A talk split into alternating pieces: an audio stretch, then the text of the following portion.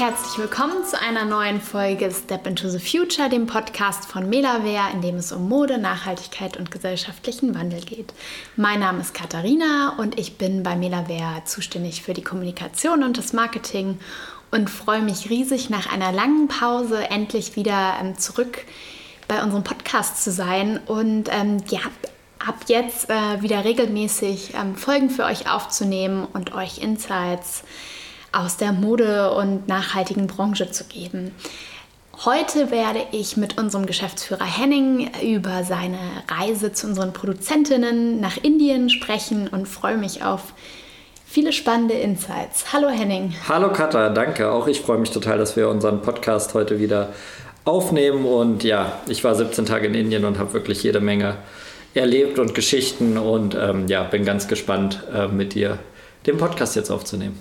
Ja, ich freue mich auch. Ähm, wie war es denn nach so langer Zeit wieder ähm, zurück? Ich glaube, du warst jetzt fast zweieinhalb Jahre nicht mehr in Indien. Wie war es, endlich wieder dort zu sein und die indische Luft zu schnuppern? Ja, es war wirklich echt eine lange Zeit der Entbehrung, nicht bei unseren Partnerinnen vor Ort zu sein. Und ich habe mich total gefreut, dass sich jetzt die Möglichkeit ergeben hat, ähm, mit einem Business-Visum nach Indien zu fliegen. Das ist ja momentan alles andere als selbstverständlich, dass man irgendwie weiter weg kommt oder sich fortbewegen kann. Und es war wirklich total ähm, beeindruckend und faszinierend für mich, wieder in Indien zu sein. Ich habe das direkt gemerkt, als ich angekommen bin und mit dem Taxi dann zum Hotel gefahren bin nachts und ich äh, habe das Fenster runtergekurbelt und die Luft geschnuppert und es war wirklich ähm, sofort alle Erinnerungen wieder da von meiner letzten Reise, die schon wirklich jetzt zweieinhalb Jahre her ist. Ich glaube, ähm, Ende 2019 war ich das letzte Mal da. Ja. ja, du sagst ja bei uns im Team auch selber immer, man muss mal in Indien gewesen sein, um ähm, ja, unser Geschäftsmodell eigentlich auch zu verstehen oder auch ähm, ja, äh, quasi unseren Purpose zu ähm, richtig zu kennen.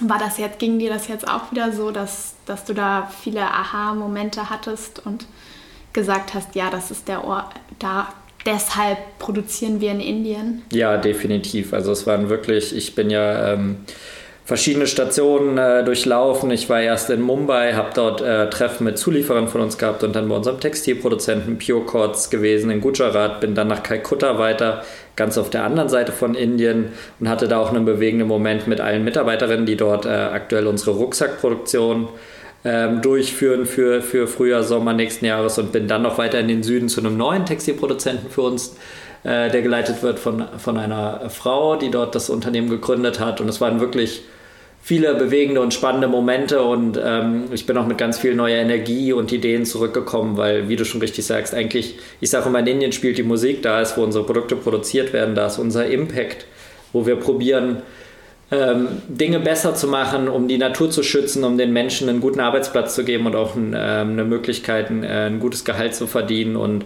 äh, es war wirklich wieder sehr erkenntnisreich und auch es war wirklich ähm, allerhöchste Eisenbahn, dass ich wieder in Indien war.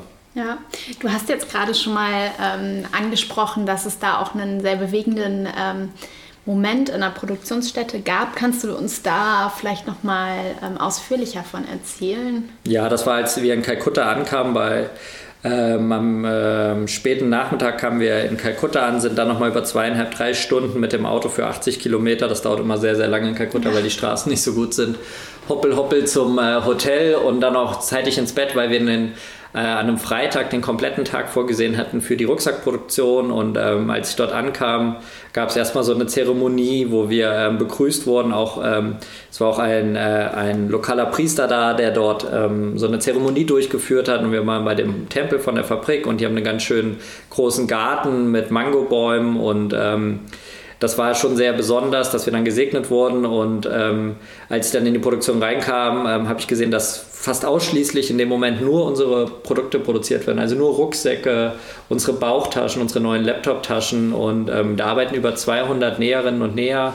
Und ähm, viele ähm, haben mich scheinbar auch wiedererkannt, weil ich ja schon zwei, dreimal dort war. Und ähm, ich wurde dann spontan gefragt von dem äh, Factory Manager, ob ich, ähm, sie hatten das schon vorbereitet, also sie hatten ein Mikrofon da und auch einen Dolmetscher und ob ich eine, eine Ansprache oder eine Rede halten würde und auch gerne vielleicht einen Austausch suchen würde. Und ich habe das dann genutzt, um bestimmt 20 Minuten auch ähm, erstmal allen zu danken für das, was sie dort geleistet haben. Auch wissen, dass es natürlich schwierig für alle war in den Corona-Zeiten. Und ähm, habe ihnen gesagt, wie wichtig ihre Arbeit ist und wie gut ihre Qualität ist für die Rucksäcke und Taschen, die sie für uns nähen. Und habe dann auch mit ein, zwei Näheren ähm, äh, auch ähm, nochmal Fragen und Antworten ausgetauscht, was sie interessiert hat oder bewegt hat. Und ähm, das war irgendwie total ähm, was kamen da so für Fragen? Ja, sie wollten halt wissen, ähm, wie wir es schaffen, unsere Produkte irgendwie vielleicht auch in einem größeren Maßstab noch zu verkaufen, weil sie total gerne unsere Rucksäcke nähen, weil sie sonst eigentlich mehr so Stofftaschen machen für Supermärkte und ähm, so ganz einfache Produkte. Und sie sind total begeistert immer, wenn sie zweimal im Jahr unsere Rucksäcke nähen dürfen. Sie sagen, das ist für sie fühlt sich das an wie eine Familie, mit denen sie dann die Rucksäcke dann nähen, weil das so ein kompliziertes und aufwendiges Produkt ist und sie zum Beispiel unseren Topseller an 2.1 jetzt schon seit vier Jahren produzieren und ähm, sie immer besser darin werden und ihnen das einfach unglaublich Spaß macht, weil es sie herausfordert und nicht so ein einfaches Produkt ist. Und sie haben mir den Wunsch mitgegeben, dass ich dafür sorgen soll, dass wir noch mehr Rucksäcke bei ihnen ordern, weil sie keine Lust haben, so einfache ähm, Stofftaschen zu nähen. Und da habe ich ihnen gesagt, cool, ja. dass ich auf jeden Fall alles probieren werde, wenn ich zurück bin, ähm, die Rucksäcke noch bekannter zu machen. Ja, das war so. Das ist ja eigentlich verrückt. mega die schöne, schöne Message irgendwie und cool zu hören für dich auch, dass, dass es denen Spaß macht, unsere Produkte zu produzieren und ähm, dass es denen auch Spaß macht, so viel kompliziertere Sachen zu ähm, herzustellen. Ja, das war wirklich irgendwie total cool. Einfach da, ich meine, der Answer 1 hat 33 Arbeitsschritte und ich konnte sie alle einzeln sehen, weil die ganze Produktionsstraße gerade aufgebaut war und ja, ich fand das dann irgendwie total toll, weil ich dann später am Nachmittag dann auch noch äh, in die sogenannte Hall of Fame dieses Produzenten aufgenommen wurde und wir von Mela werden einen Baum pflanzen durften vor Ort. Also es gibt schon sechs, sieben andere ähm, Brands und Partner, mit denen sie arbeiten, die einen Mangobaum dort pflanzen durften. Und wir haben dann da auf in dem äh, Fabrikgelände, da gibt es wie gesagt einen großen Garten und auch eine Wiese, wo die Mitarbeiterinnen mittags dann Pause machen und im Schatten dann Mittag essen können. Und da wurde jetzt ein, äh, eine Fläche geschaffen und da durfte ich dann einen Mangobaum pflanzen, wo da noch ein Schild von uns hinkommt mit Melaware. Und das hat mich irgendwie total bewegt.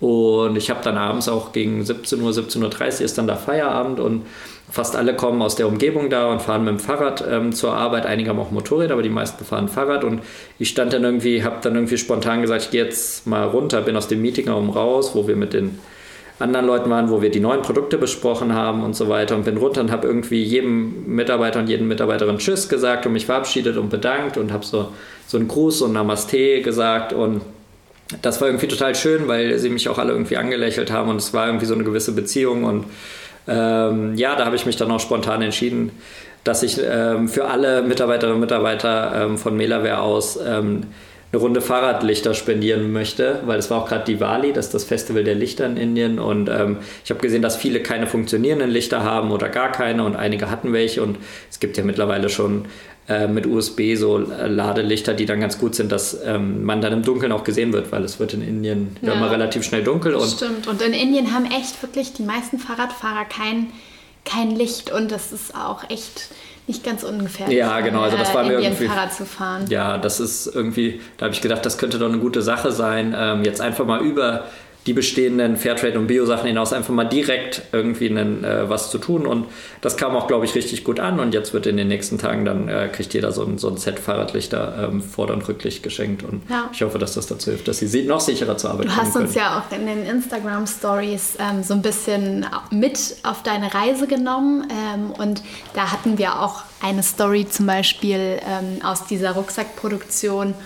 Und da hat man auch gesehen, dass ähm, da zum Beispiel, also ich fand, es wirkte eigentlich sehr schön von innen auch. Ähm, da gab es so eine kleine Ecke mit so einer Tischtennisplatte und ganz vielen Pflanzen drumherum, aber auch so eine Wand, ähm, wo Bilder von, von den Kindern von Mitarbeiterinnen hingen. Fand ich eigentlich ganz, ganz nett gemacht irgendwie. Ja, also die Fabrik ist wirklich ähm, sensationell. Also mit Bildern, genau, die haben so, so einen Malwettbewerb oder irgendwie so, ein, so eine Art Familientag, wo die Kinder dann mit in die Fabrik kommen und oder auch zu Hause irgendwie so einen Contest machen. Ähm, die geben auch so Scholarships für manche von den Kindern, wo sie dann nochmal speziell fördern und die hatten so Bilder gemalt und die hingen in der Fabrik und was ich ganz besonders schön fand, ja, die Tischtennisplatte war sowieso witzig, weil wir haben ja in, in, bei uns bei Melawer in Kassel auch eine Tischtennisplatte und spielen gerne. Und ich habe dann da ein, zwei Matches gespielt mit Mitarbeitern von, äh, von der Produktion und das hat richtig Spaß gemacht. Und da gibt es äh, zwei, drei Platten auf dem Gelände und die können halt unterschiedlich ähm, von allen genutzt werden. Aber was ich richtig cool fand, ist, dass sie nochmal, also sie haben eine ganz offene ähm, Firmenstruktur, also die Fenster sind alle offen, es kommt total viel Tageslicht rein. Und ähm, was ich richtig cool finde, ist, dass sie ganz viele Pflanzen in der Fabrik verteilen. Sie haben gesagt, sie haben über 1000 Pflanzen eingekauft. Ja, das sah echt mega schön aus. Ja, und auch so Treppen gebaut und so hängende Pflanzen, also so wirklich so richtig modern und stylisch irgendwie so eine richtige ähm, grüne Fabrik gemacht und ähm, eigentlich ganz lustig, weil wir diesen Monat auch erst äh, neue Pflanzen fürs Büro gekauft haben. Ja, irgendwie und sind die scheint irgendwie überall ähnlich und ähm, gerade in der Produktion, ähm, bei, äh, da wird auch, ähm, es gibt halt auch ähm, öfter mal so Yoga-Sessions, wo alle Mitarbeiter dann im Garten dann ähm, Yoga machen können, also auch wie bei uns. Wir machen ja auch einmal die Woche bei uns im Team Yoga und wir haben ja auch schon mal gemeinsam äh, mit dem ganzen Team äh, von den Produzenten äh, Yoga gemacht und war einfach schön, die Leute jetzt mal wieder in ähm, ja, vis-à-vis zu sehen und wirklich nicht nur durch die Online-Konferenzen und die ganzen Videocalls die letzten anderthalb, zwei Jahre. Das macht einfach nochmal was ganz anderes Total. auf. Ja. ja, aber diese Yoga-Session, die wir da mit ähm, dem Rucksackproduzenten vor, ich glaube, so drei Monaten war das, gemacht haben, das war echt total cool, weil eine, ähm, eine Session hat unsere Yoga-Lehrerin aus unserem Team ähm, gegeben und da haben die ähm, ganzen Mitarbeiter vom Rucksackproduzenten teilgenommen und eine Session haben sie ähm, gegeben und da haben wir auch alle mitgemacht. Also es war echt irgendwie ein schöner Austausch auch ähm, über die Online-Welt hinaus. Ähm, wie würdest du denn sagen, äh, was wurde denn so über die Lage durch Corona berichtet? Also wie, wie hat die Pandemie vielleicht auch das Land verändert, aber auch vielleicht die Textilindustrie verändert? Ja, also wenn man jetzt so durchs Land reist, ähm, und nicht wüsste, dass Corona war oder ja auch immer noch ist, ähm, könnte man meinen, alles wäre wie immer, aber das ist leider in Indien gar nicht so. Also sie haben sich jetzt richtig gut erholt und äh, gefühlt ist das Thema auch deutlich ähm, weniger präsent als jetzt hier gerade in Deutschland. Die Zahlen sind unglaublich niedrig. Es werden jeden Tag bis zu einer Million Menschen dort geimpft und äh, über 70 Prozent haben schon eine Erstimpfung. Also sie sind relativ ähm, schnell jetzt, aber das liegt natürlich alles daran und steht im Schatten von der zweiten Welle, die Indien gehabt hat, Anfang, Mitte diesen Jahres, wo in Indien tatsächlich so stark getroffen war, dass, ähm, und das habe ich halt auch von vielen gehört, mit denen ich gesprochen habe, äh, man nicht nur irgendwie jemanden kennt, der Corona gehabt hat, so wie hier, sondern wirklich jeder gefühlt in seiner Familie, in seinem Freundeskreis, im engsten Kreis jemanden kennt, der an Corona gestorben ist. Ja, und das war schon was ganz anderes. Das ist dann auch überhaupt nicht mehr vergleichbar mit hier. Ähm, Corona hat Indien so stark getroffen, dass wirklich richtig viele Menschen verstorben sind, auch aufgrund dessen, dass ähm, einfach kein Sauerstoff mehr da war. Die Menschen standen Schlange, sie konnten gar nicht mehr in die Krankenhäuser kommen, es gab keine Plätze mehr, die Versorgung ist völlig eingebrochen. Und umso erstaunlicher fand ich dass in den Regionen, wo wir jetzt produzieren, ähm, gerade bei den Produzenten, ähm, es zwar auch einige ähm, gehabt hatten, aber jetzt in den äh, Produktionen selber Mitarbeiter ähm, nicht verstorben sind, ähm, aber im Umfeld, im unmittelbaren Umfeld dann schon auch ähm, doch sehr stark und ähm, das hat die Leute so verunsichert, diese zweite Welle, dass sie jetzt sehr, sehr vorsichtig geworden sind, sich haben im Großen flächendeckend impfen lassen und auch ähm, man muss immer noch mit Maske rumlaufen. Also auch, auch in, draußen, ne? Also ja, überall. auch draußen. Also man hat überall Maskenpflicht und ähm, ja, wenn man jetzt ähm, im Land reist, per Flugzeug, je nachdem, welche Region man fliegt, muss man ähnlich wie hier auch in Europa dann auch PCR-Tests machen und ähm, der Impfpass wird immer kontrolliert und ja, das sind so die Einschränkungen und ja, durch Corona ist natürlich auch, ähm, halt, gab es einen totalen, das ist jetzt die wirtschaftliche Seite, eine totale Schock, was Angebot und Nachfrage äh, betrifft. Also eine Zeit haben mal alle Marken in Europa ihre Orders gecancelt, die konventionellen, dann wollten die plötzlich alles sofort haben.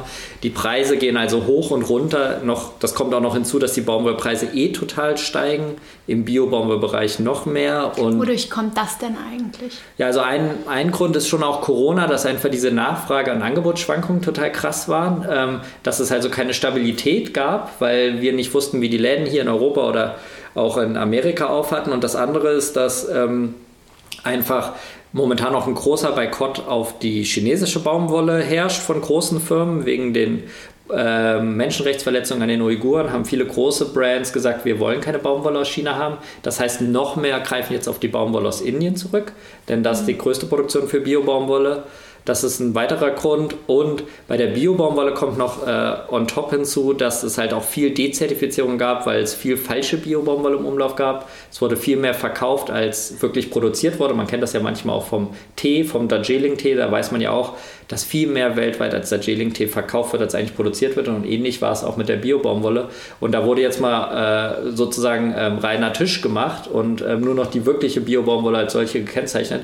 Und das treibt die Preise natürlich auch nach oben. Also da kommt relativ viel zusammen und die Nachfrage steigt einfach auch. Das ist natürlich schön zu hören, dass wirklich viel mehr Menschen inzwischen sagen, ich möchte aber nachhaltige Mode kaufen, ich möchte keine konventionelle Baumwolle, ich möchte biozertifizierte Baumwolle oder Geothers-zertifizierte Textilien und das führt natürlich auch zu einem Preisanstieg. Ja, da muss man natürlich auch sagen, ähm, bis ein Baumwollfeld biozertifiziert ist, dauert es ja auch immer drei Jahre. Das heißt, ähm, wenn jetzt die Nachfrage steigt, dann ähm, ist jetzt vielleicht aber noch gar nicht so viel Angebot oder genügend zertifizierte Baumwollfelder da, um das ähm, zu befriedigen quasi. Ja, genau. Also ich habe auch mit äh, Baumwollproduzentinnen vor Ort gesprochen und ähm, drei Jahre braucht es vom Zertifizierer aus, das ist völlig richtig, aber dann kommen ja noch die Probleme und Herausforderungen wirklich auf den Plantagen hinzu, mit den Bäuerinnen und Bauern, mit den, äh, mit den Strukturen, mit der Community ähm, und ähm, also der reine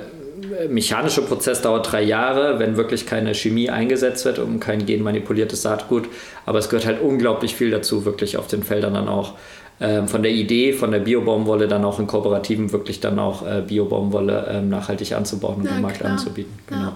Ja. ja. das ist also momentan wirklich ein, ein, Auf und Ab in Indien und das beeinflusst ähm, alle momentan in ja. der Modewelt. Und was ich ähm, auch noch so interessant fand, war, dass ähm, du erzählt hast, dass die Produzentinnen meint, meinten, dass ähm, zum Beispiel Billigwaren äh, oder konventionelle Textilien es auch ähm, durch die hohen äh, Logistikpreise immer schwerer haben. Kannst du das nochmal?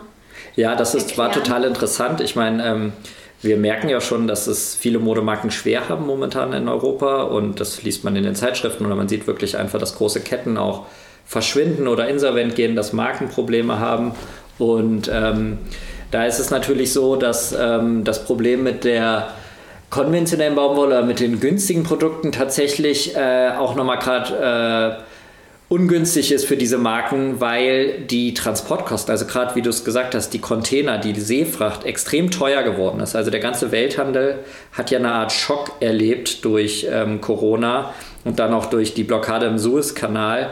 Und so sind momentan die Raten für Seefracht extrem hoch geworden. Und das führt dazu, dass die wie du es richtig gesagt hast, die Billigware, die äh, konventionelle Mode, also die Fast Fashion, ähm, momentan richtig Probleme hat, ähm, ihre Produkte ähm, in Fernost zu beziehen, weil sie keinen Spielraum haben, um diese teuren Logistikkosten einzupreisen. Und das ist natürlich sehr, sehr gut, weil das hilft der nachhaltigen Mode, ähm, dass ihr Produkt relativ erschwinglicher wird. Und wenn die konventionellen, die Billigprodukte vom Markt verschwinden, weil sie eigentlich ähm, sich gar nicht mehr leisten können, äh, ihre Ware von Fernost hierher zu holen, weil sie so knapp kalkuliert ist, dann wird einfach deutlich weniger ähm, produziert und es kommen die guten Produkte auf den Markt. Und insofern ist das zumindest eine kleine positive Nachricht aus, diese, aus dieser Logistik. Ähm, Problematik für alle nachhaltigen ähm, Die Konsumenten. natürlich auch für uns schwierig ist, aber natürlich ist es ein super Effekt, wenn, äh, wenn die konventionelle Industrie dadurch mehr leidet. Ja, also klar, also ich meine, wenn ich mir, wir haben ja manche Produkte bei uns jetzt schon seit ähm, über vier, fünf Jahren im Sortiment, die sind teilweise im Einkaufspreis, haben die sich verdoppelt. Also ja, unser einfacher Strickpullover ja. für 49,90 Euro, den habe ich vor vier, fünf Jahren noch für einen halben Preis eingekauft. Der ist jetzt einfach mal doppelt so teuer. Und wir konnten ihn natürlich im Verkaufspreis noch überhaupt nicht ändern aktuell, weil ähm, man kann es ja schwer erklären. Die Baumwollpreise steigen, die Logistikpreise steigen. Das kriegt man ja als normale Verbraucherin gar nicht so mit. Ähm, aber das sind natürlich schon Preissteigerungen, wo sich der Markt momentan echt äh, umschaut und wo wir auch mit zu kämpfen haben und einfach schauen müssen, wie wir das perspektivisch hinbekommen. Ähm, wir, das muss immer eine Art Mischkalkulation sein, aber ähm, deshalb, ja, für uns ist es schwer, es betrifft aber alle und ähm, ganz besonders schwer ist es für die Konventionellen, das ist natürlich gut so. Also ähm, es ist wichtig, weiterhin die nachhaltigen Brands zu unterstützen und auch Verständnis dafür zu haben, wenn der ein oder andere da vielleicht etwas teurer im Preis wird. Also ich bin froh, dass wir noch das einigermaßen gut hinbekommen, aber also, dass man sich jetzt nicht wundert, wenn ein Produkt mal irgendwie 4, 5 Euro teurer ist. Ähm, vielleicht ja. merken es die meisten gar nicht, aber das wird schon eine Herausforderung für alle jetzt werden. Auf jeden Fall. Und irgendwann wird man das wahrscheinlich dann auch an die Kundinnen weitergeben müssen. Ja, genau. Also es, wir, mal, ich, ja. ähm, wir sehen schon bei Wettbewerbern, dass sich da einiges tut. Bei uns ist bis jetzt noch alles eigentlich äh, wie immer gewesen. Wir sind ja eh relativ günstig, also bei uns würde man das wahrscheinlich nicht sofort gar nicht wahrnehmen. Uns wird ja eh immer hinterher gesagt, wir seien zu günstig und wir könnten auch ruhig ein bisschen teurer sein. Ähm, momentan, wir gucken halt immer, was Vergleichsprodukte sind und wollen halt weiterhin eine Marke sein, die sich viele leisten können. Das ist ja unser Ansatz und ja. genau. Und jetzt nochmal so rückblickend, wenn du auf deine Reise schaust, ähm, wie würdest du sagen, war so die Stimmung bei den Produzentinnen? Wie schauen die jetzt in die ähm, künftige Zeit in Indien und was sind so, weiß ich nicht, Herausforderungen und Lichtblicke? Also ich glaube, ein Lichtblick war, vor, war einfach, dass wir da waren. Ich war ja zusammen mit unserem äh, Sourcing-Agenten vor Ort. Du warst der erste Einkäufer wahrscheinlich, der jetzt seit der Pandemie wieder da war. Ja, genau. Also die waren wirklich, die haben sich so toll gefreut. Die haben teilweise keinen Besuch gehabt. Die haben selber ihre Bundesländer wenig verlassen. Mit einem sind wir dann gemeinsam auch nochmal in den Süden, um die Vorlieferanten zu besuchen. Die waren einfach total happy, dass ich da war, dass wir sie besucht haben, dass wir auch als erstes da waren. Und da haben sie wirklich gemerkt, dass es uns sehr, sehr wichtig ist und auch, dass wir uns überhaupt getraut haben zu kommen. Das war ja, für klar. sie einfach total ähm, der Lichtblick. Und man muss sagen, schon sagen, dass die nachhaltigen Produzenten die Auftragsbücher voll haben. Also die haben jetzt kein Problem ähm, zu produzieren. Die Herausforderung für die ist jedoch, dass sie ihre Mitarbeiter bekommen, dass die nicht durch Corona, Pandemie und Einschränkungen nicht an den Arbeitsplatz kommen können und dass sie einen sicheren Arbeitsplatz bieten können, dass sie auch diese Mehrkosten für die Hygienemaßnahmen, weil die mussten auch richtig krass investieren in Hygienemaßnahmen, mhm. umsetzen konnten. Das ist, denke ich, eine Herausforderung. Und ähm, natürlich hoffen sie wieder auf einen stabilen Markt, also dass diese Schwankungen von Ladenöffnungen, Ladenschließungen, dass das so ein bisschen abnimmt. Ja. Das ist eine Herausforderung. Und die zweite große Herausforderung ist wirklich der Rohstoff. Also wie können sie sicherstellen, sicherstellen, dass sie auch perspektivisch Fairtrade und Biobaumwolle verfügbar haben, dass sie die Stoffe bekommen. Das ist wirklich eine große Sorge, die alle umtreibt und deshalb ist es aktuell so wichtig, dass man gute, verlässliche Partner hat, dass man langfristige Planung macht, ähm, um dann auch ähm, nachhaltige Mode produzieren und anbieten zu können. Das ist momentan die Herausforderung, die wir gemeinsam mit der Lieferkette jetzt stemmen müssen. Ja, ja klar. Ja, vielen Dank, Henning, für die äh, vielen spannenden Einblicke, die, uns, die du uns heute gegeben hast. Wir haben ja schon ein bisschen was in den Insta-Stories gesehen, aber jetzt auch noch mal mehr gehört. Super interessant und ähm, ja, wir freuen uns, wenn ihr Step into the Future abonniert oder euren Freunden und Bekannten empfehlt und wir melden euch, uns bald bei euch zurück mit einer neuen Folge. Bis dann. Ciao.